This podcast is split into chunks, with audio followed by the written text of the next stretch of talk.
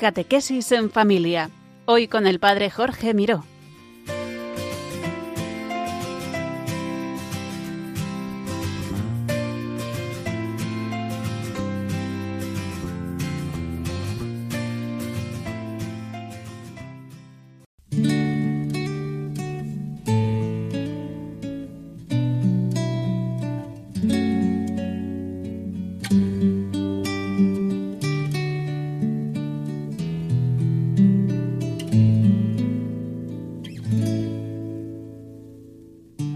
Tardes, queridos oyentes de Radio María. Recibido un cordial saludo desde Valencia. Os habla el Padre Jorge Miró. Es para mí un regalo poder compartir de nuevo en este mes de noviembre este programa Catequesis en Familia, la vida en el Espíritu. Hoy contemplaremos cómo el Espíritu Santo nos ayuda a confesar que Jesús es el Señor el único Señor. Después escucharemos la palabra de Dios, escucharemos cómo el Espíritu nos habla a través de la palabra. Escucharemos un fragmento del Evangelio de San Mateo, en el que Pedro nos mostrará la confesión de fe. Tú eres el Mesías, el Hijo del Dios vivo. Después veremos cómo el Espíritu Santo actúa a través de los santos. Hoy nos fijaremos en la vida de un papa, San León Magno. Y finalmente contemplaremos cómo el Espíritu Santo continúa actuando hoy en la historia, en la vida de cada uno de nosotros.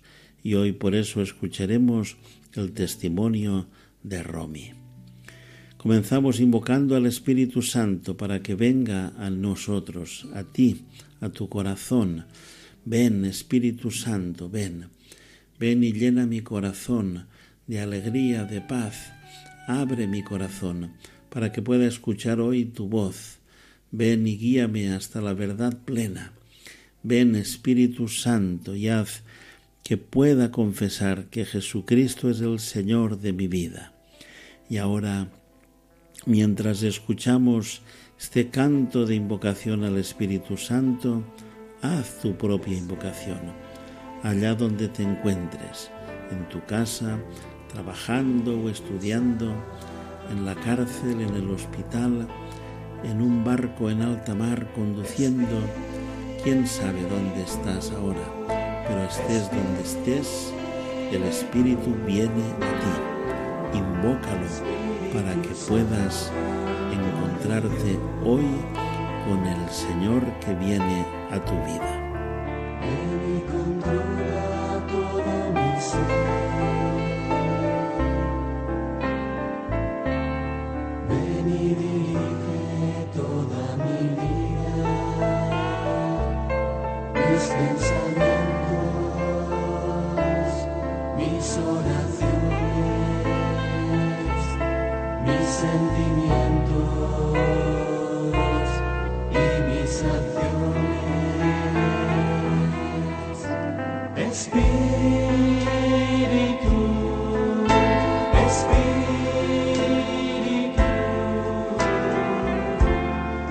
Espírito Santo.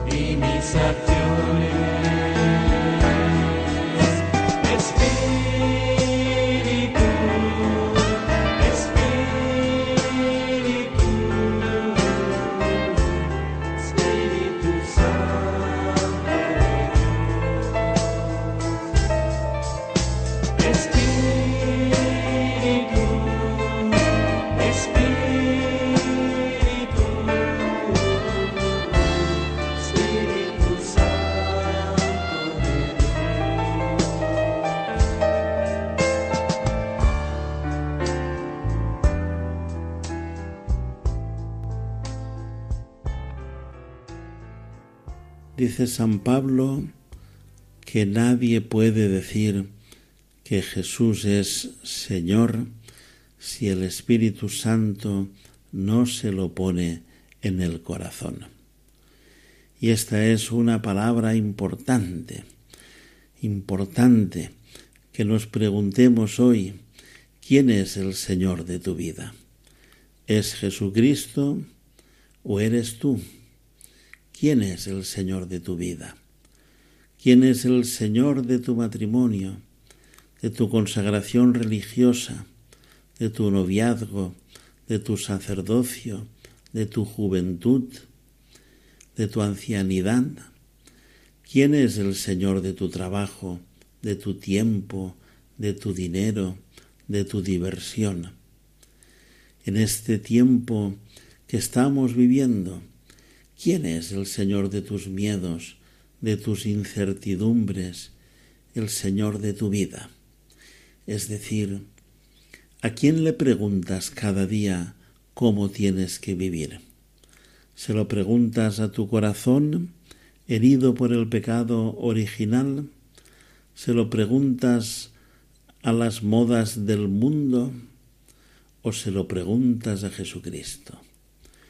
Proclamar a Jesucristo, Señor de tu vida, es vivir cada día enamorado de Jesucristo y vivir cada día dejando que tu vida la lleve Él, escuchando su palabra y acogiéndola en el corazón. Es vivir cada día con sus mismos sentimientos y actitudes. Es vivir cada día con una confianza plena en que Él te ama, ha muerto y ha resucitado por ti, ha cargado con todos tus pecados y te llevas y te dejas llevar hacia la meta que es el cielo, que es la vida eterna. Por eso ahora, mientras escuchamos este canto, pregúntate, ¿quién es de verdad el Señor de tu vida?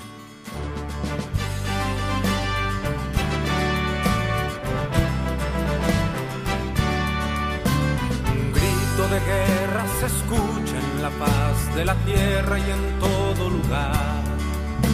Los prestos guerreros empuñan su espada y se enlistan para pelear. Para eso han sido entrenados,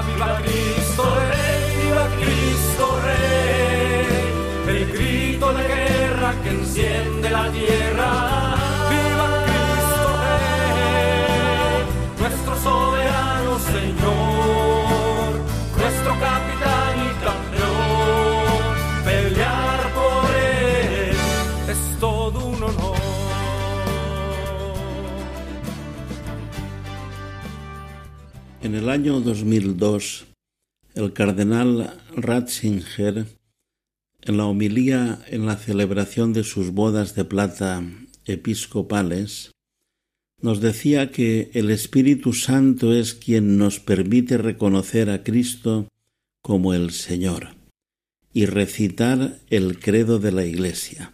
Jesucristo es el Señor. Por ello debemos tener presente que en el Antiguo Testamento muy pronto dejó de pronunciarse el nombre de Dios para sustituirlo por la palabra Señor. Señor era el título fundamental de Dios, convirtiéndose así en el nombre de Dios. Si el Espíritu Santo nos enseña a decir Jesús es el Señor, se trata de la confesión de la divinidad de Jesús, la confesión de que Jesucristo es uno y el mismo Dios que se reveló en la antigua alianza. Sólo el Espíritu Santo puede hacernos ver y enseñar algo semejante. La pura erudición, con toda su sabiduría, no alcanza para ello. El Señor se lo dice a Pedro, solas la carne y la sangre no lo revelan, Solamente cuando abrimos los ojos y el corazón de la fe compartida con la Iglesia, podemos reconocer a Jesús por completo y decir de corazón sí, eres el Señor, el Hijo de Dios vivo. El Evangelio nos regala una maravillosa imagen para explicarnos la relación entre Jesús, el Espíritu Santo y el Padre se presenta al Espíritu Santo como el aliento de Jesucristo. San Juan utiliza la historia de la creación cuando nos dice que Dios sopla el aliento de vida sobre nuestra nariz. El aliento de Dios es vida. Ahora el Señor nos sopla en el alma el nuevo aliento de vida, el Espíritu Santo, su ser íntimo más propio introduciéndonos con Él en la familia de Dios. Pertenecemos a Dios. Esto se nos ha dado en el bautismo y en la confirmación, y en el sacramento de la penitencia ocurre una y otra vez. El Señor nos sopla en el alma su aliento de vida. De nuevo, sólo podemos rezar. Envíanos tu aliento de vida que el Espíritu Santo respire en nosotros y que salga así también de mí la renovación de la Iglesia. Escuchamos ahora unas hermosas palabras del Papa Juan Pablo II, que nos habla también del señorío de Jesucristo.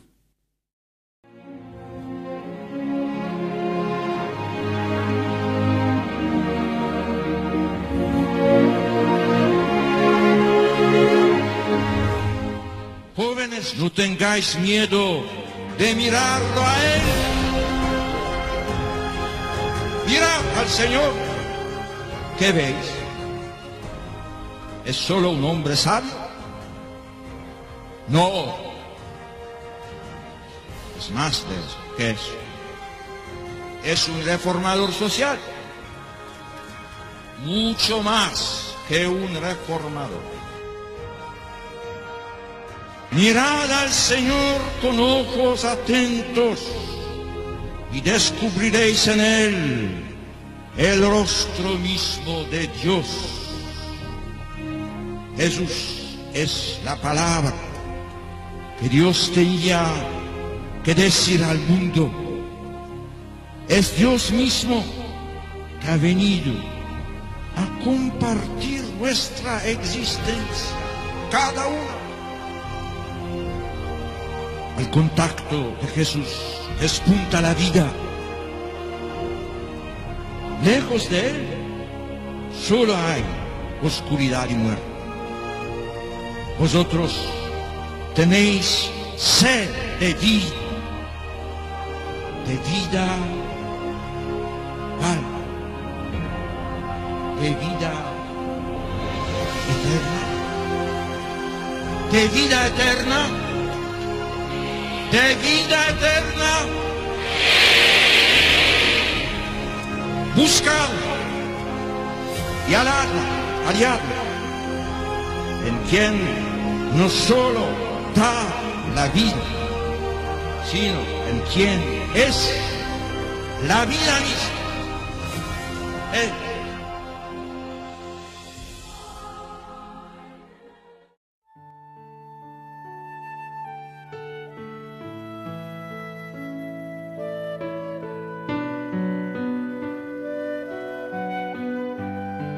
Seguimos disfrutando de la sintonía de Radio María.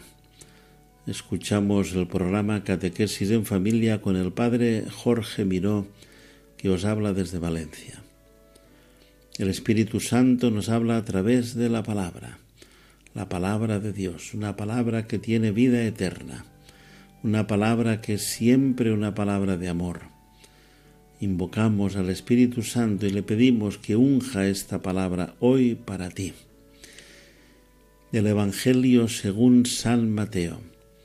Al llegar a la región de Cesarea de Filipo, Jesús preguntó a sus discípulos, ¿Quién dice la gente que es el Hijo del Hombre? Ellos contestaron, unos que Juan el Bautista, otros que Elías, otros que Jeremías o uno de los profetas. Él les preguntó, ¿Y vosotros quién decís que soy yo? Simón Pedro tomó la palabra y dijo, Tú eres el Mesías, el Hijo del Dios vivo. Jesús le respondió, Bienaventurado tú, Simón, hijo de Jonás, porque eso no te lo ha revelado ni la carne ni la sangre, sino mi Padre que está en los cielos. Palabra del Señor. El Señor nos dirige hoy a cada uno de nosotros estas preguntas. ¿Quién dice la gente que es el Hijo del Hombre? Pero sobre todo, ¿quién decís que soy yo? Esta es la pregunta fundamental. ¿Quién es Jesucristo para ti? ¿Qué relación tienes tú con Jesucristo? ¿Qué representa Jesucristo en tu vida? Porque la gente dio respuestas muy variadas de quién era Jesús para ellos. Hoy si hacemos la pregunta por ahí, pues también encontraremos diferentes respuestas. Pero eso no es lo importante. Lo importante es cuál es la respuesta que tú das a Jesucristo. ¿Quién es Jesucristo para ti? Porque ante el Señor podemos quedarnos en ser meros curiosos, espectadores entusiastas de las obras que Él hace, pero sin responder a la llamada a seguirle. Podemos quedarnos siendo simpatizantes, que escuchamos con gusto, pero sin atrevernos a dar el paso del seguimiento. Podemos quedarnos en eruditos, que lo sabemos todo sobre Jesús, pero que no le abrimos el corazón para tener con Él un encuentro que cambie nuestra vida. Podemos ser interesadillos, que le buscamos para que nos arregle problemas, pero que no queremos nada más. Y así tantas veces nos quedamos con las migajas y nos perdemos lo más sabroso que el Señor quiere darnos. Por eso solo hay una respuesta que de verdad merece la pena. Es la respuesta que da Pedro. Tú eres el Cristo, el Hijo del Dios vivo. Y esta respuesta no viene de la sangre ni de la carne, sino que sólo viene de aquel que tiene el Espíritu Santo en el corazón. Nadie puede decir Jesús es Señor si el Espíritu Santo no se lo pone en el corazón. Por eso necesitamos pedir cada día el don del Espíritu Santo para que nos enamore de Jesucristo para que no nos quedemos en ser curiosos, simpatizantes, eruditos o interesadillos, sino que podamos ser discípulos, que cada día puedas decir soy discípulo, es decir, soy un aprendiz, que estoy a tus pies, escuchando cada día tu voz y siguiéndote a donde quiera que vayas. Sí, Jesucristo es el tesoro por el que vale la pena venderlo todo. Él es el Salvador, el Mesías, el único que puede llenar del todo tu corazón sediento de felicidad y de vida. Ser cristiano es seguir a Jesús, sí, seguir a Jesús, no seguirte a ti mismo, ni seguir el estilo de vida del mundo. Por eso Pide el Espíritu Santo. Ahora mientras escuchamos este hermoso canto, pide el Espíritu Santo y pídele que te enamore de Jesucristo, que puedas abrirle sin miedo las puertas de tu corazón para que Jesucristo sea de verdad el Señor de tu vida. Hoy, Señor, vengo ante ti bajo tu mirada descansar.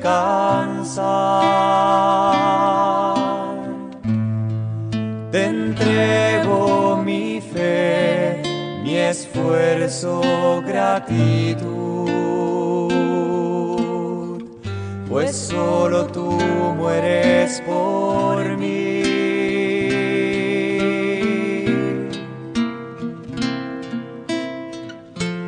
Hoy Señor vengo ante ti. Hoy Señor a pedir que no te olvides de mí, que me alientes una vez más,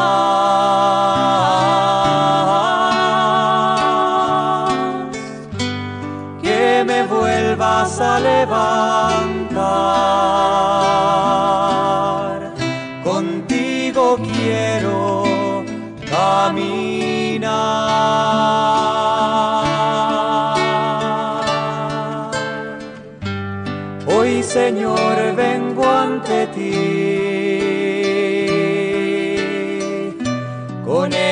Esperanza en tu amor,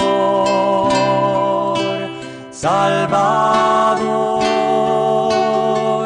en tu gloriosa resurrección.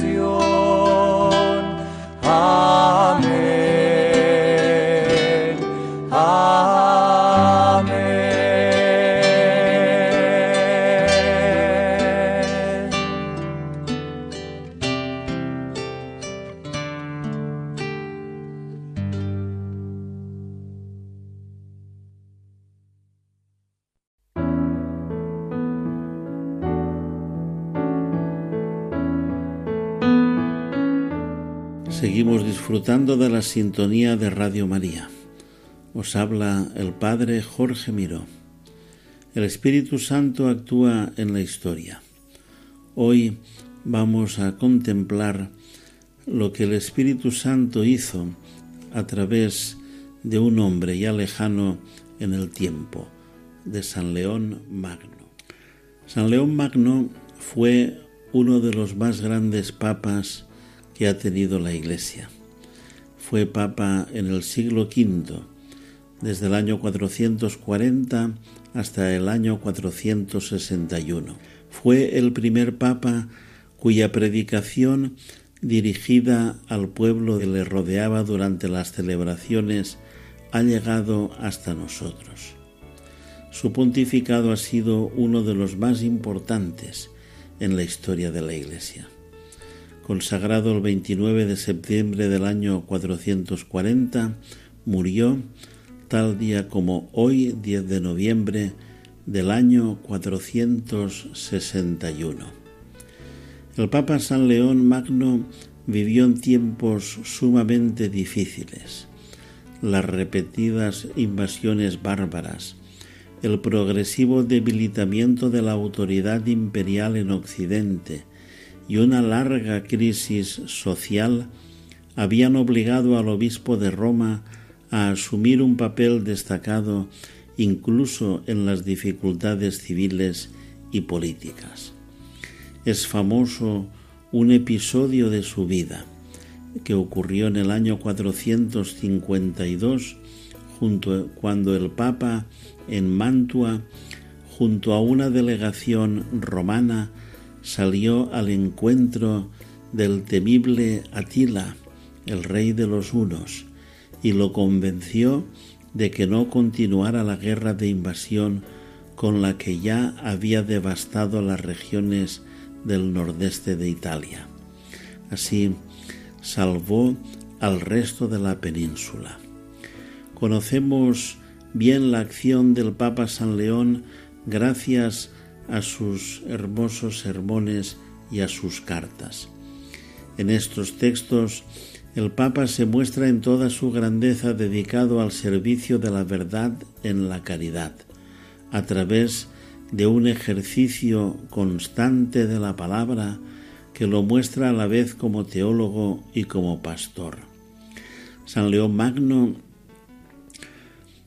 constantemente solícito por sus fieles y por el pueblo de Roma, así como por la comunión entre las diferentes iglesias y por sus necesidades, apoyó y promovió incansablemente el primado romano, presentándose como auténtico heredero del apóstol San Pedro.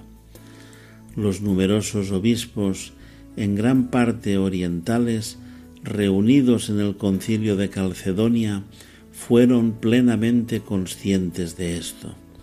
Este concilio que tuvo lugar en el año 451 con 350 obispos participantes, fue la asamblea más importante celebrada hasta entonces en la historia de la Iglesia. Calcedonia es un concilio importante que rechazó la herejía de Eutiques que negaba la verdadera naturaleza humana del Hijo de Dios y afirmó la unión en su única persona sin confusión ni separación de las dos naturalezas, humana y divina. Esta fe en Jesucristo, verdadero Dios y verdadero hombre, fue afirmada por el Papa en un importante texto doctrinal dirigido al obispo de Constantinopla, que fue acogido por los obispos presentes con una aclamación elocuente, registrada en las actas del concilio. Pedro ha hablado por la boca de león, exclamaron al unísono los padres conciliares. Sobre todo a partir de esta intervención y de otras realizadas durante la controversia cristológica de aquellos años, resulta evidente que el Papa sentía con particular urgencia la responsabilidad del sucesor de Pedro, cuyo papel es único en la Iglesia, pues a un solo apóstol se le confía lo que a todos los apóstoles se comunica, como afirma San León en uno de sus sermones con motivo de la fiesta de San Pedro y San Pablo. Consciente del momento histórico en el que vivía y de la transición que estaba produciéndose de la Roma pagana a la cristiana, en un periodo de profunda crisis, San León Magno supo estar cerca del pueblo y de los fieles con la acción pastoral y la predicación. Impulsó la caridad en una Roma afectada por las dificultades económicas, por la llegada de refugiados, por las injusticias y por la pobreza. Se enfrentó a las supersticiones paganas y a la acción de los grupos maniqueos. Vinculó la liturgia a la vida diaria de los cristianos, uniéndola, por ejemplo, a la práctica del ayuno con la caridad y la limosna. San León Magno enseñó a sus fieles y nos enseña también hoy a nosotros que la liturgia cristiana no es el recuerdo de acontecimientos pasados, sino la actualización de realidades invisibles que actúan en la vida de cada uno. En 1754 fue proclamado doctor de la Iglesia por el Papa Benedicto 14. San León Magno intercede por nosotros para que aprendamos a creer en Jesucristo, verdadero Dios y verdadero hombre, y a proclamarlo Señor de nuestra vida. Amén.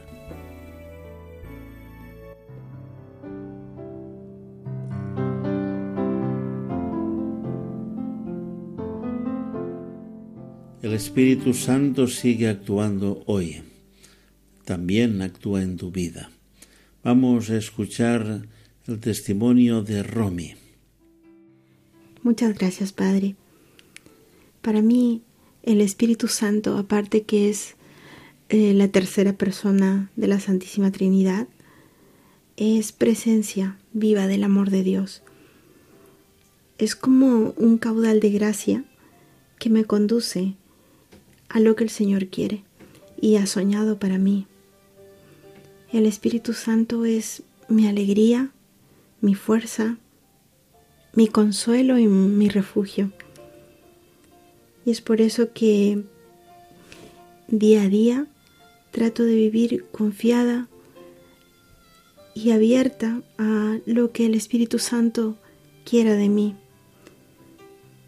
Lo tengo presente en mi oración personal. Para mí es importante poder invocarle y pedir su ayuda, su presencia en mi vida, para que me fortalezca, me renueve en este nuevo día. Y luego a lo largo de todo el día trato de tener presente al Señor en las pequeñas y sencillas cosas que, que hago. Y para que en cualquier momento y circunstancia eh, el Espíritu Santo también me, auxilie. Quiero tener presente su presencia y su amor, sobre todo en, en los momentos que, que necesite una palabra, necesite hablar, por ejemplo, en mi familia, a mis hijos, a mi esposo, una mirada, también el silencio y inclusive perdonar cuando siento alguna ofensa. Para mí el Espíritu Santo es ese motor para mi vida que me renueva, que me fortalece. Y siempre le pido que, que pueda ir descubriendo los detalles de Dios en mi vida, pueda ver día a día en las pequeñas cosas lo que Dios hace. Y no solo en mi vida, sino en la vida de quienes me rodean, de mi familia, de mis amigos, de mis hermanos, porque de esa manera sé que, que puedo estar agradecida, tener un corazón elevado para Él, un corazón que, que le da alegría poder eh, levantar los ojos y alabarle.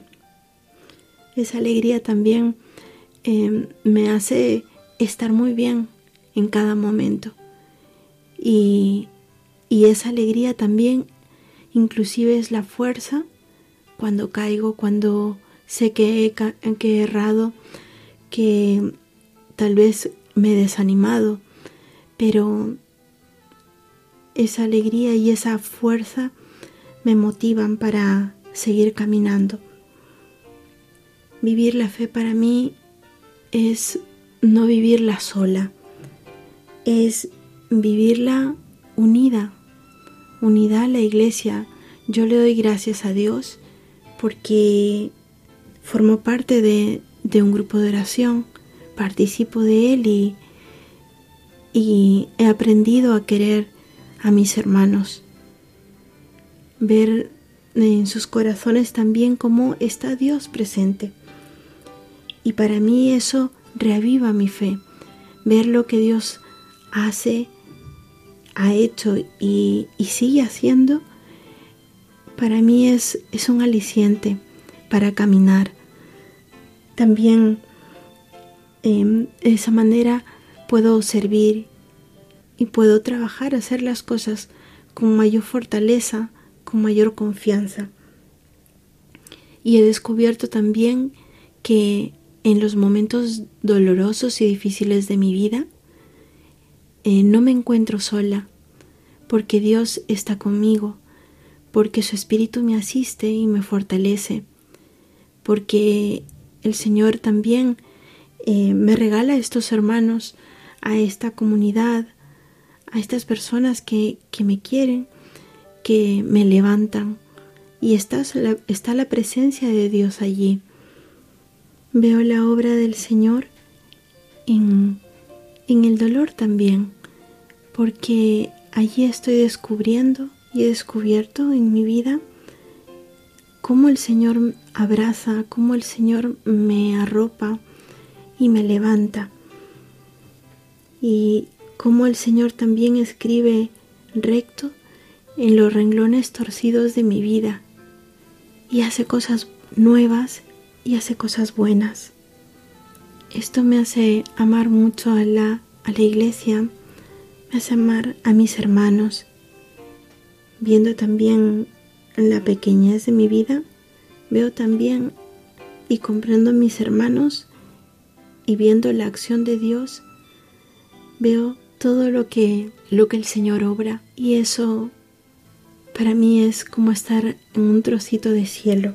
Soy testigo de la obra de Dios en mi vida y lo digo con mucha alegría que el Señor que ha actuado en mi vida, en, en mis planes, veo que ha hecho cosas nuevas, ha edificado y ha construido cosas mucho mejores de los que yo tenía pensada.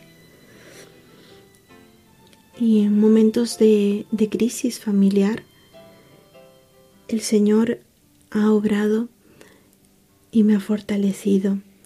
Hay momentos que en mi vida he visto un sinsentir y momentos en, en, los cuales si es que no hubiera estado aferrada al Señor, hubiera sucumbido. Pero la obra del Señor es muy grande y he visto cómo el Señor me ha rescatado cómo ha rescatado a mi familia, cómo nos sostiene y cómo avanzamos con Él y confiados en Él. Justamente en los momentos de crisis y en los momentos de dolor es donde he podido descubrir la acción de Dios, cómo el Señor me ha revestido con un corazón lleno de esperanza y también he recibido el consuelo. Al igual que la alegría aún en la cruz, aún en, la, en el dolor. Hace dos meses que mi madre falleció y para mí fue un dolor grande porque no está aquí, está, estaba en mi país de origen, pero el Señor se ha encargado de hacer las cosas nuevas y todo bien. He tenido la oportunidad de, de encontrarme con mi familia y he visto cómo el Señor está sanando las heridas, las heridas que hemos tenido, inclusive consolando en, en el dolor y aún estoy en proceso, mi familia también está en ese proceso, pero el Señor está actuando y tengo confianza plena en Él, que Él va a seguir haciendo su obra si es que, si es que le dejo hacer. Yo me siento una mujer rescatada, una mujer amada, amada por el Señor, renovada en su corazón. Y cada día que despierto siento la esperanza de nuevamente volver a, a estar junto a Él, a poder seguir caminando por el camino que Él quiere. Y que si caigo en mi debilidad, Él me, socorre y no temo. Para mí cada día es una nueva oportunidad para acercarme al Señor y también poder ser luz donde me pone, en la familia, en mi comunidad y con los demás. Y vivo con un corazón abierto para Él y quiero seguir viviendo con un corazón agradecido, con un corazón que pueda ver la, la obra de Dios. Quisiera que mi corazón siempre esté enamorado de Él para poder permanecer junto al Señor.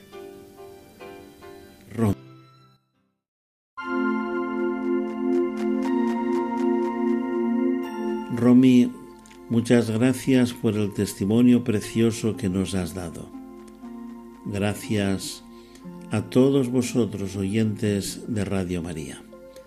Si quieres volver a escuchar este programa o descargarlo, entra en la página web radiomaria.es en la sección de podcast. Si quieres recibirlo en casa, llama al teléfono 918228010 para pedirlo y te enviarán el CD. Nos vemos de nuevo, si Dios quiere, el próximo 8 de diciembre. Desde Valencia he recibido un cordial saludo y la bendición de Dios Todopoderoso, Padre, Hijo y Espíritu Santo descienda sobre vosotros y os acompañe siempre.